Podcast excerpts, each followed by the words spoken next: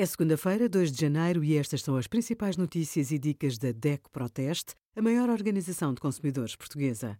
Hoje, em DECO.proteste.pt, sugerimos 10 resoluções de ano novo, 12 ideias para gerir as finanças pessoais e os resultados dos testes da DECO Proteste a 93 smartwatches e pulseiras desportivas. Algumas crianças passaram a ter acesso a creches gratuitas desde 1 de setembro depois do setor público e das IPSS, a medida foi alargada ao setor privado. O processo deverá ser implementado de forma faseada até 2024. Em 2022 foram abrangidas as crianças até um ano de idade, nascidas a partir de 1 de setembro de 2021, mas todos os anos será incluído mais um ano de creche, até que se atinjam todas as crianças da rede social e solidária, de acordo com o Governo.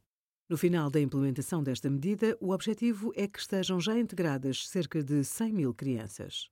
Obrigada por acompanhar a DEC Proteste a contribuir para consumidores mais informados, participativos e exigentes. Visite o nosso site em deco.proteste.pt.